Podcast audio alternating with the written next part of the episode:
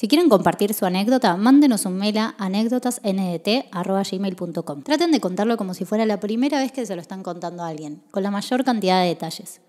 Aclaren si quieren que sea anónimo o si quieren que compartamos sus redes. Los dejamos con un nuevo capítulo de anécdotas.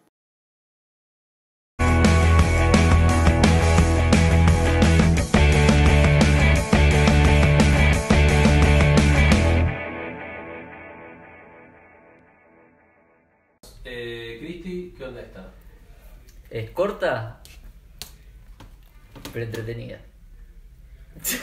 Como la mía. Ahí está. Bueno, No, espera, espera, espera.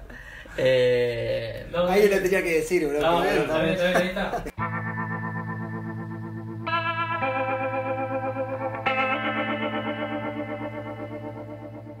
Bueno, es anónima, solo deja el nombre. Felipe se llama el pibe, como Felipe.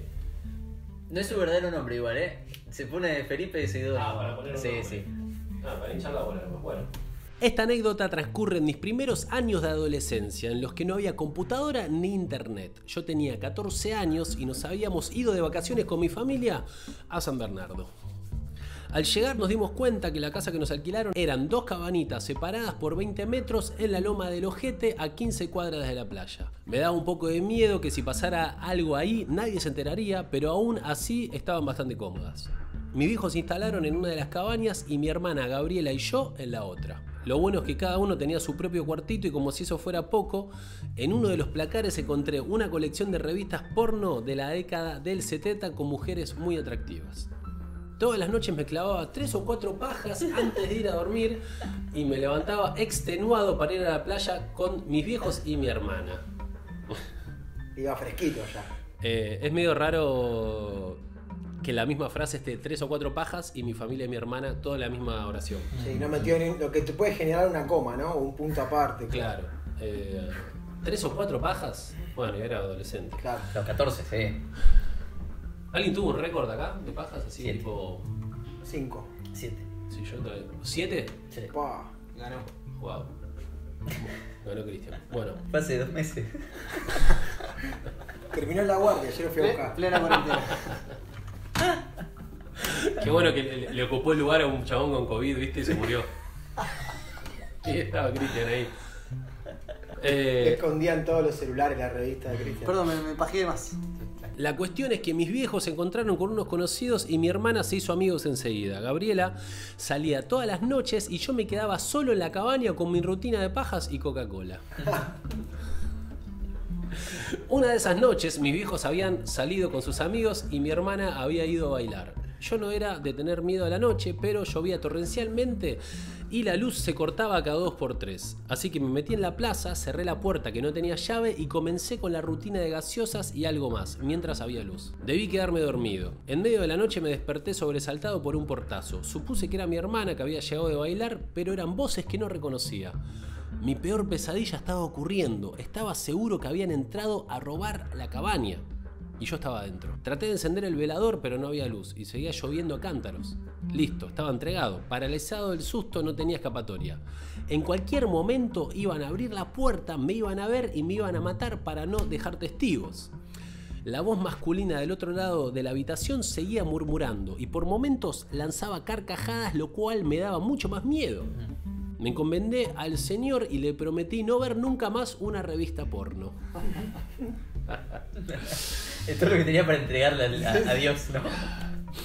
De pronto se hizo un silencio que habrá durado cinco minutos. Pensé que los malhechores habrían ido, pero no. Tal como en las películas de terror, el picaporte de la pieza comenzó a girar lentamente, no se veía nada, pero se escuchaba el ruido de la perilla girando. Yo estaba al borde del paro cardíaco. Se abre la puerta del cuarto y los relámpagos iluminaron una silueta de un hombre de casi dos metros, totalmente desnudo, con el pito parado. Y ent- y entrando al cuarto con las siguientes palabras. Ya me lavé la pija. Qué higiénico. Bueno, por lo menos era la voz. ¿Qué es esto, boludo? Estaba tan en shock que no pude reaccionar. Se acostó al lado mío y comenzó a tocarme. ¿Qué? No, boludo. Ahí comencé a gritar con todas mis fuerzas sin parar y me hice pis encima. El tipo también se asustó y me empezó a gritar, perdoname, no, perdoname, perdoname. yo seguía gritando aterrado hasta que pude escuchar la voz de mi hermana Gaby que entró corriendo. Felipe, ¿estás bien? Mi cabeza estaba a punto de estallar. no entendía nada, dice. En ese momento volvió la luz y pude ver al sátiro en pelotas y mi hermana en tetas y Bombacha, en vez de defenderme, repetía una y otra vez, por favor no le digas nada, papá. No le digas nada, papá. Qué buena escena.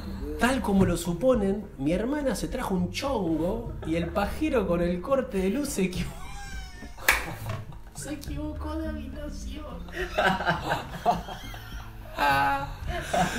Luego de ese suceso nunca se volvió a hablar del tema hasta el día de hoy que quise compartirlo con ustedes. Mi hermano y ese chongo ahora están casados Ah, y tienen cuatro hijos. Esas vacaciones me dejaron el susto de mi vida y un fetiche por la pornografía vintage de la década del 70.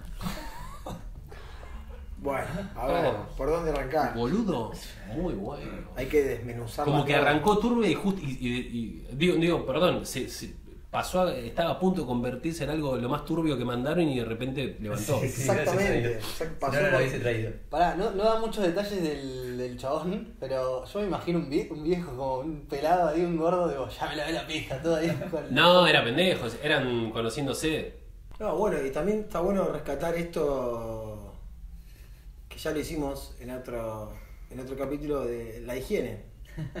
De lavarse la chota.